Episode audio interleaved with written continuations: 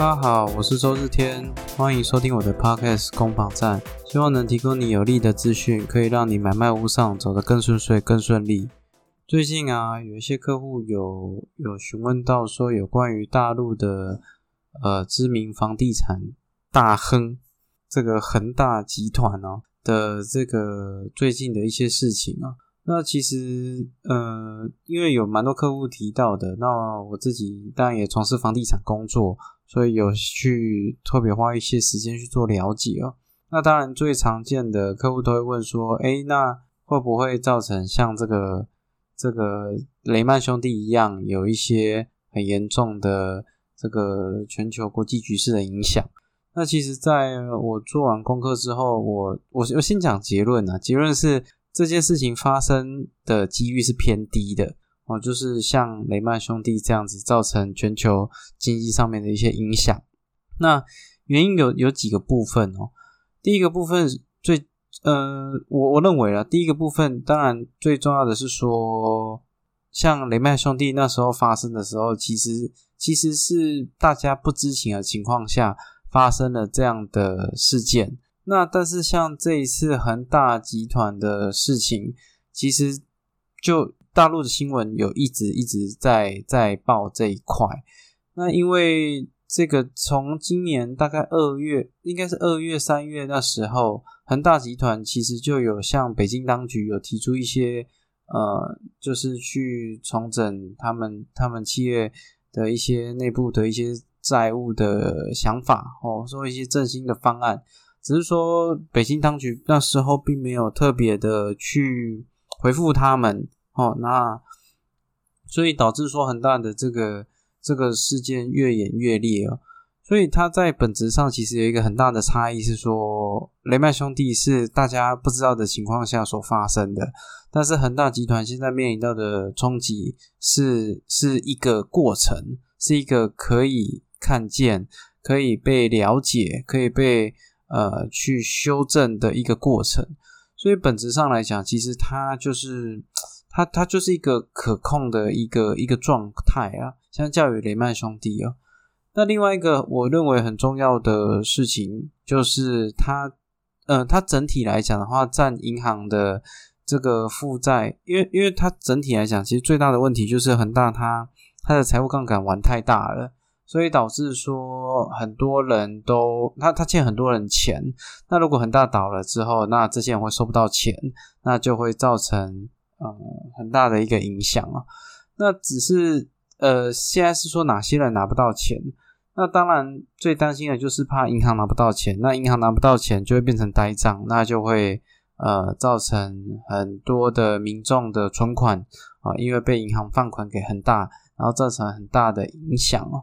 可是，就现阶段的现阶段的数据显现啊，其实恒大的负那个财务杠杆啊，负债的状况很多都是它的上下游哦，供应商哦，产业链等等之类的。其实，在银行的这个这个负债的占比来讲，并没有想象中这么大，所以。说真的，就算恒大倒，我我记得当初的一个数据显现呢，就是其实恒大的负债占整个大陆银行的的这个可承担的风险来讲的话，其实是是非常非常可以承担的啊。其实它并没有大部分的债务并不是在银行这一端，而是在上下游的这一端。所以讲的更直接一点，其实如果恒大倒了，对。整个大陆的经济局势来讲，应该不会有什么太大的变化，但是相反的，会有非常非常多人的失业哈，哦，很多人会因为拿不到钱，可能倒闭啊，哦，等等之类的，所以这个部分也是一个很大的差异啊。那再者哦，其实那因为恒大是做房地产的，他在大陆可能还有呃，据说好像还有五百个建案还没有还没有呃把房子交给这个消费者。那但是说，既然他是身为一个房地产商哦，其实他就是呃，相较于雷曼兄弟所造成的这个影响来讲的话，它是一个，它有一个有形的资产，其实是可以去做一些转换的。好像雷曼兄弟，他当初是金融产品的问题，但是恒大的问题是不动产的问题，这两个就会有很大的差异。因为其实说真的，目前在呃在这个疫情爆发的的新冠肺炎的这些状况啊，其实整个来说，房地产全世界各地的房地产呢，在通膨的情况下，还有振兴方案的情况下，还有资金呃所在各国之之内的状况，其实房地产都是。上扬的几率非常非常的高，那所以大陆目前这个这个问题呀的产生，其实房地产在大陆的房地产没有不好，是因为大陆政府有意为之的这个限缩令，或者这个购买的条件的筛选哦等等是有意为之的。他那因为大陆当局不希望不动产一直呃一直一直领导整个产业哦，他希望说让它变得。嗯，更健全吧，也许哦，他希望去呃，是是有意为之的，所以其实大陆现在的房地产有落有有一些冲击，很大部分都是政府的一些政策，所以讲直接一点，就算恒大倒掉啊，呃，大陆的房地产并没有不好，一定会有其他的厂商哦，或者是建商会把这个坑给填回来，而且把这个坑填回来的利润可能也很可观，搞不好很多人。蓄势待发，想要去填这个坑呢？对啊，所以其实，在这样的前提之下，呃，讲的更直接一点，就算恒大倒了，这些房地，这些他手上有的房子全部拿出来拍卖，就以目前大陆房地产的融景，其实他要让银行哦把债债务这个整个整个债权收回来，算是绰绰有余啊。哦，所以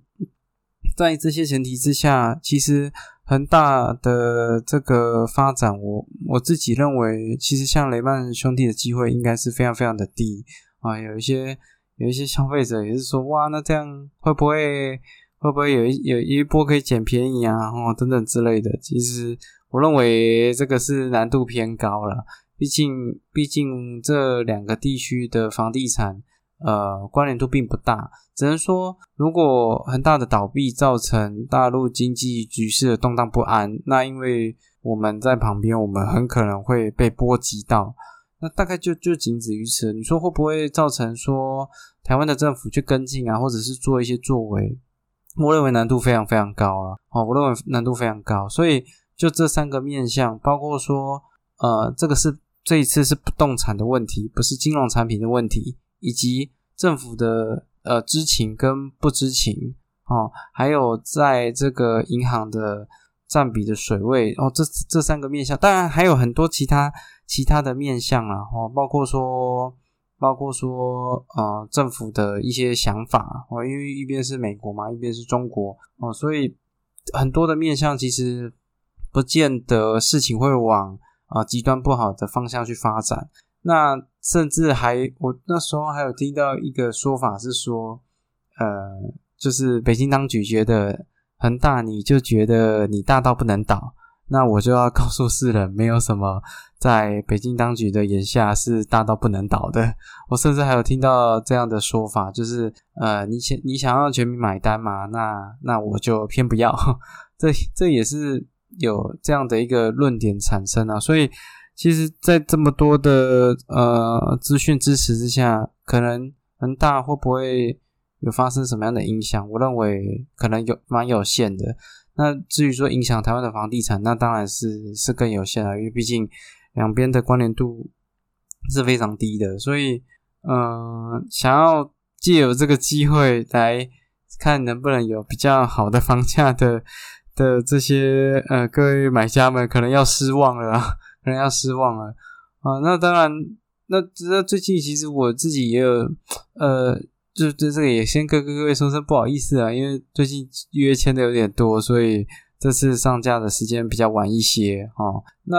但是其实我自己感觉啊，这最近的这个成交，我我是不知道。中，因为我本身来讲是在北部，那我不知道中南部的状况。因为根据一些资料的显现，哈，据说涨幅最高的是新竹，那第二名好像是台南，所以我相信这个高房价的事情，应该在台湾的各地应该都有很明显的这个状况产生哦。那其实就会嗯，就会面临到有一些买方会提到说，呃，周先生，那现在这个时局啊，你觉得进场的时间点好吗？呃，房价真的好高好高，我这样子真的真的妥妥当吗？我会不会买在高点啊？对啊，那很多这样的疑虑啊，在买方的心中会有会有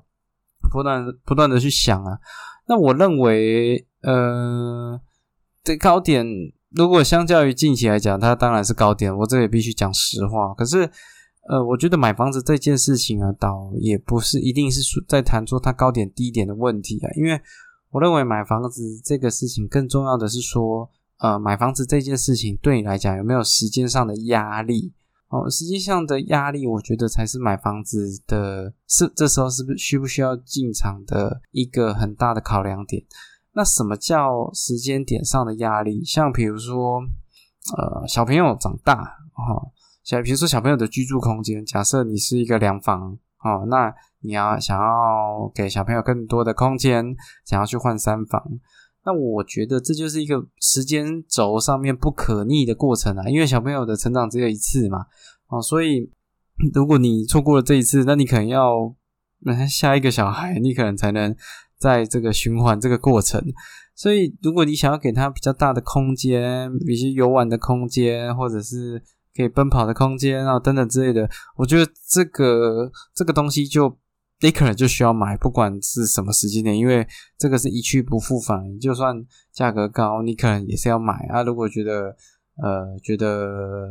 觉得这样买在高点，那那我只能说你不卖就好了嘛。对啊，你不卖就好了，对吧？那还有什么？还有像是呃照顾长辈，然后在这个台湾的价值观里面，有时候长辈面临到一些嗯一些一些疾病或者是一些身体有状况需要。呃，晚辈或者是子女照顾的时候啊，我觉得这也是一个不可逆的过程啊。我觉得这像这种情况下，其实你也不太需要去特别 care 房价高或者是低，因为因为这个呃，我认为钱再再赚就有了。可是像这种不可逆的过程啊，我觉得其实还是要要珍惜啊，对啊。那还有像那种新婚哦，新婚这种也也是也是一种考量啊。如果新婚就呃。婆媳住在一起，那其实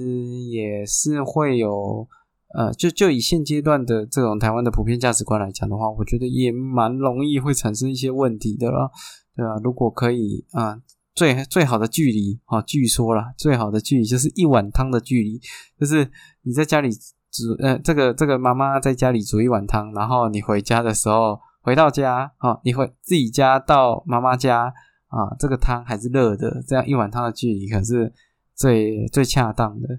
那当然，现在现阶段这种高房价的情况下，也不是说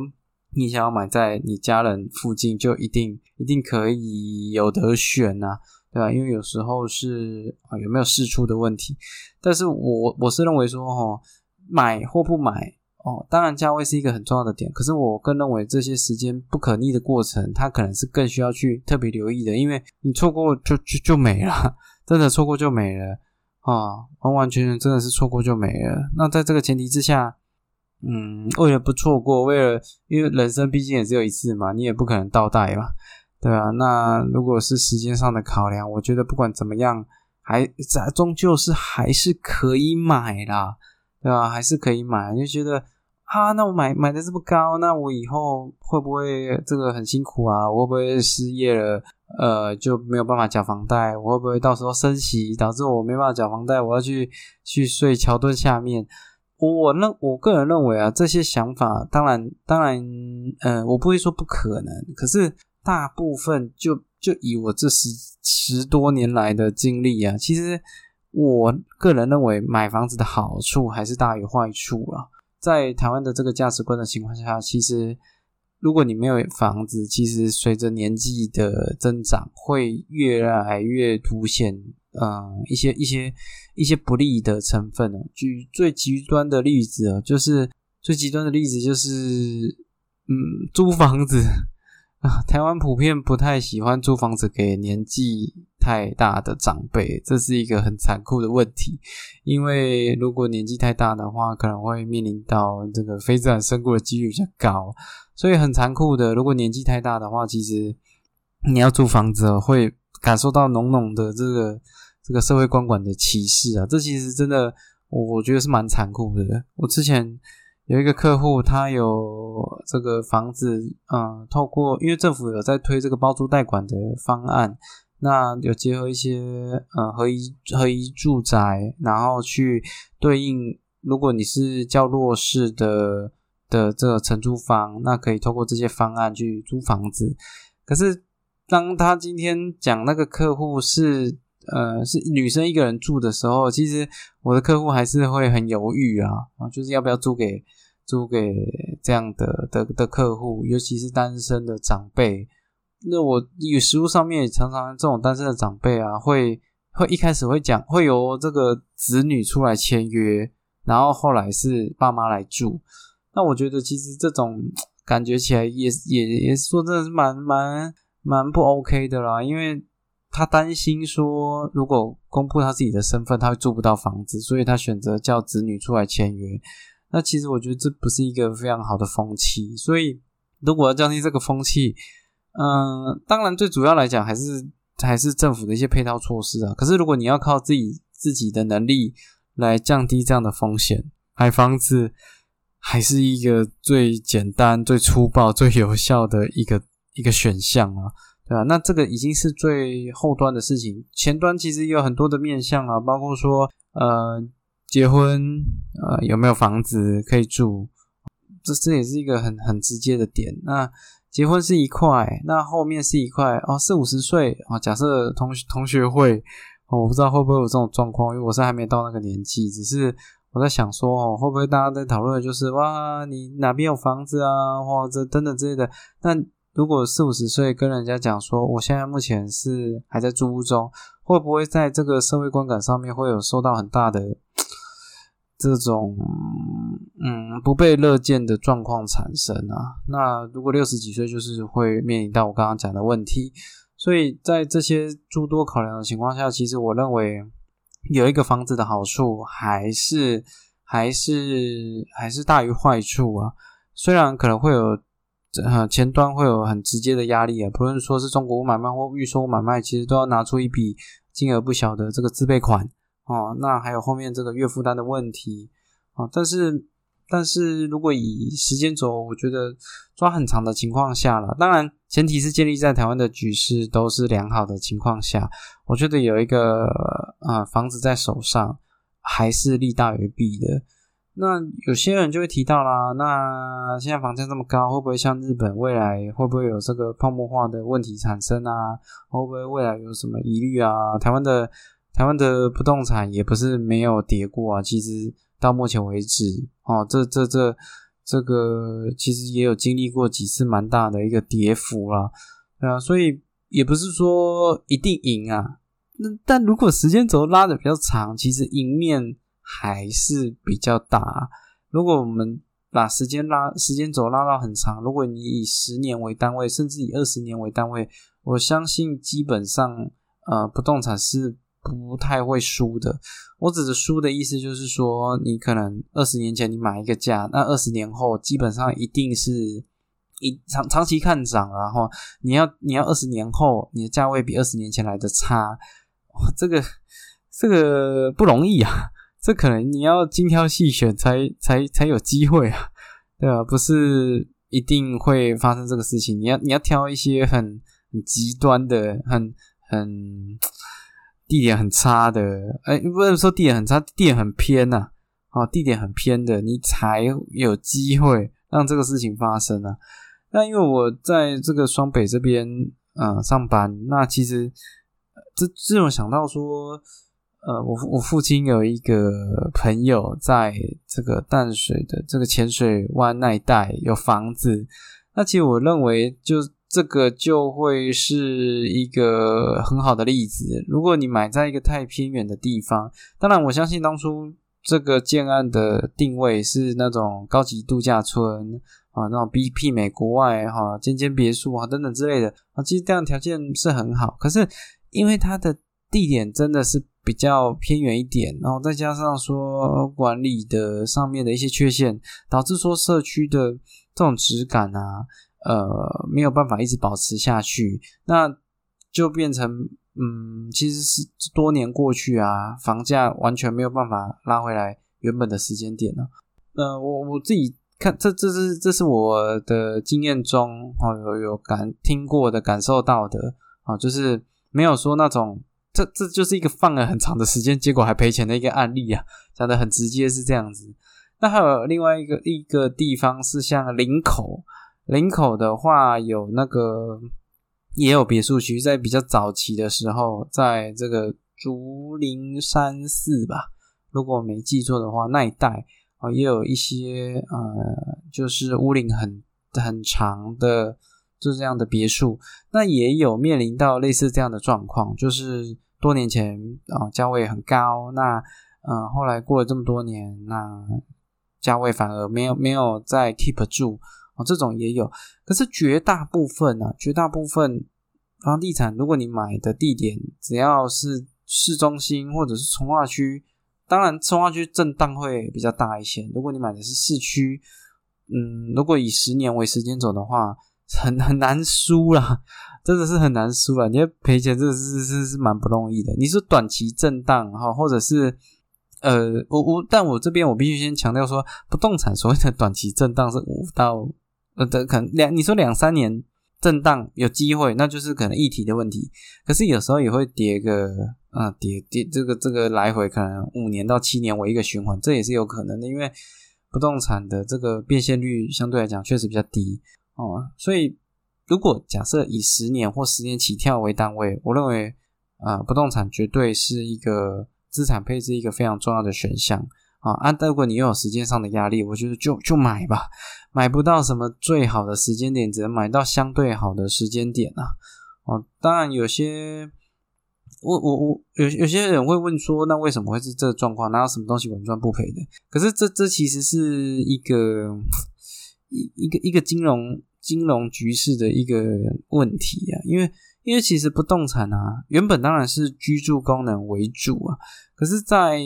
过了一个时间点，应该是一九六诶一九一九七零吧，一九七零年代以后啊，其实不动产作为一个呃投投资的性质啊，好，它它原本是从住住的机能为优先。哦，那在那个时间点以前，其实很多全世界各地的国家都有盖这种所谓的合一住宅啊，或者是啊针对一些弱势啊去盖的房子。哦，政府确定这个房屋的供给量是可以因应啊市场，呃，应该说社会的需求了。但是在那之后啊，包括说一些呃新的经济主义崛起啊，还有包括像呃银行的银行的民营化。哦，等等等等政策，还有政府的这个对于住的政策的思考有所不同。其实不动产身为原本是住的个机能为主哦，它后来变成自产的机能越来越强。那到后来就变成投资的机能越来越强。因为讲很直接的，其实中间银行扮演了一个房价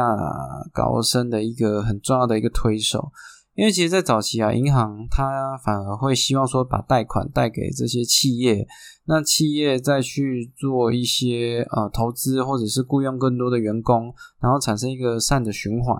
哦，这是原本的一些经济模式啊。但是后来，后来，后来国这个银行的民营化哦，还有政府的想法有一些改变，变成说银行要去追求利润。那如果假设我今天是一些银行，我可以选择把钱放款给企业，但是必须要冒企业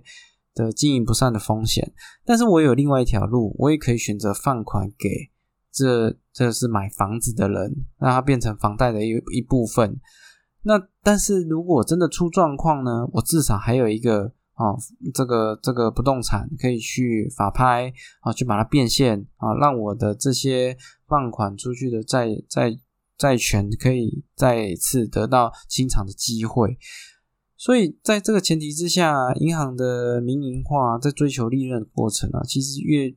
这风风险就越来越不想去承担啊，所以变成放款来讲的话，房贷的业务量越来越重，导致说现在其实我我是我手上虽然没有明确的数据，但是我相信哦，各大银行的房贷部房贷一定是银行一个非常重要的业务之一啊。而且它又安全性又高。虽然虽然利率低的可怜，可是因为金额都很大哦，所以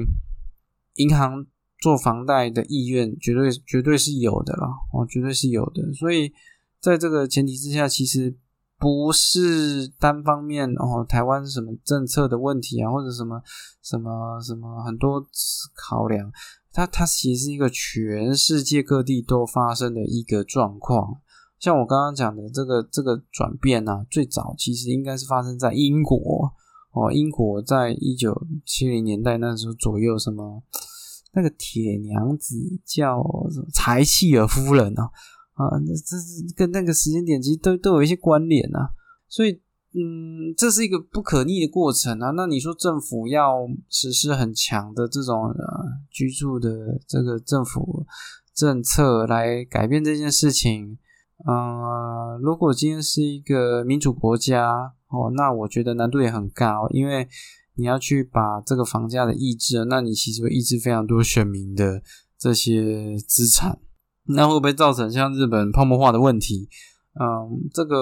我还没研究啊。如果你觉得对这兴这议题有兴趣，也欢迎留言啊。如果你留言，我会有更多的动力啊去做这些功课，因为这些东西都是需要去啊去去了解的，去做一些功课的。那其实，在嗯以我一线的状况啊，呃，最近的买气真的非常非常的强。那其实我觉得那是一种。呃，大众的一个一个一个想法，就是一个主流啦，大家都普遍认为说房价要跌的几率微乎其微，但是上涨的可能性高之又高哦。呃，航运成本在涨啊，建筑成本在涨啊，很多东西都在涨，那所以房价在涨，好像也变成买方可以接受的事实，所以才造成说这很短的时间内，其实房价有非常非常明显的涨幅。那这里面有没有灌水的成分在？嗯，我我认为其实其实是有的，我认为其实是有的，因为因为毕竟太多的资金跑到不动产的了，那这是不是健全的有待商榷。但是但是很明确的是说，这一波是一波自助盘的买气哦。那既然是自助的买气啊，他买了，他基本上就以自助为考量。如果换而言之啊，他既然是自助，你今天要他赔钱卖，那就是要要他的命啊。所以，我个人认为啊，这一波进场的客户，他的支撑力道非常非常强。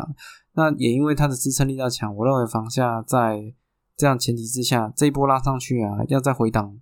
难度是颇高了。那这是我个人的想法。我认为到年底前，甚至明年哦，在这些疫情的。呃，肆虐以及各地都还是没有办法很普遍的做一些出国啊、贸易啊等等的情况下，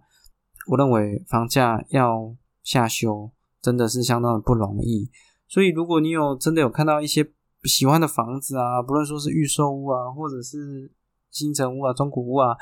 那都没有关系哈。你只要衡量说你真的有时间上的考量的点，你希望过更好的生活，那就。那就买吧，对啊，因为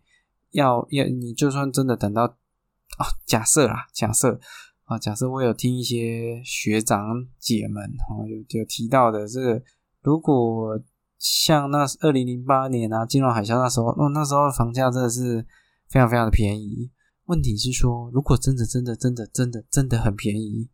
呃，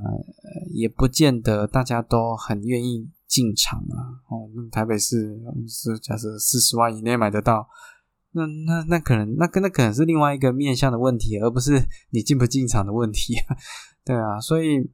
房价这个事情，呃，如果是合理的、正常的、可负担的情况下，慢慢的去增加，我觉得这是一个不可逆的过程哦。那政府会不会像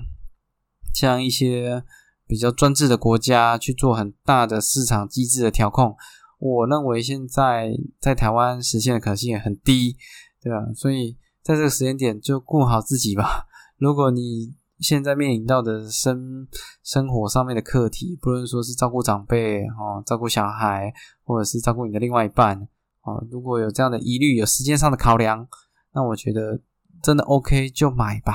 对吧？那以十年为单位，十五年为单位啊，那我相信现在你做这个买屋的决定应该都不会太差了。那也希望说大家都可以买到就是还算满意的房子，一百分的房子是不存在的哈，这是这是我蛮常跟各位讲的一句话，因为很直接的，如果即便给你一块地啊，要你自己盖，你也盖不出一个你一百趴会满意的房子啊。所以如果有七十分、八十分哈满意的情况下，那又有时间上的考量，我觉得就就买吧，对吧？就买吧，早买早享受。啊，早买早享受，我也没有做任何电商的业配，然后各位也不知道我在哪边就业，所以我基本上是不太害各位的，对啊，我只是希望说，嗯，因为因为在这个在这个生涯里面也看过太多卖卖的时间点太晚或买的时间点太晚，啊，个人讲了很多后悔的话，这个没有没有这种后悔药了，对吧？那如果你觉得你的课题哦买一个房子可以解决，那我觉得啊不不单单是买啊卖也有可能。我有遇到那种客户，就是一辈子抱着一个房子。那虽然那个房子确实有增值，可是他其实因为把他这个房子抱得很紧，那导致他错过很多换屋的机会，或者是说这个资产重新再再配置的机会。我觉得也不一定是标准答案哦。所以买卖屋，我觉得时间哦是一个很大的衡量的点。也希望说提供这样的资讯啊，让各位有一点。呃，方向哦，可以在接下来的路上走得更顺遂了。那谢谢你收听到最后，我是周日天啊，希望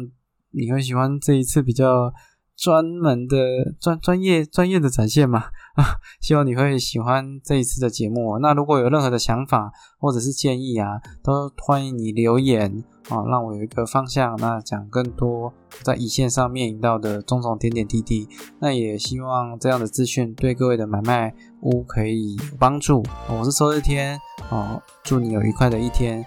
谢谢你，再见，拜拜。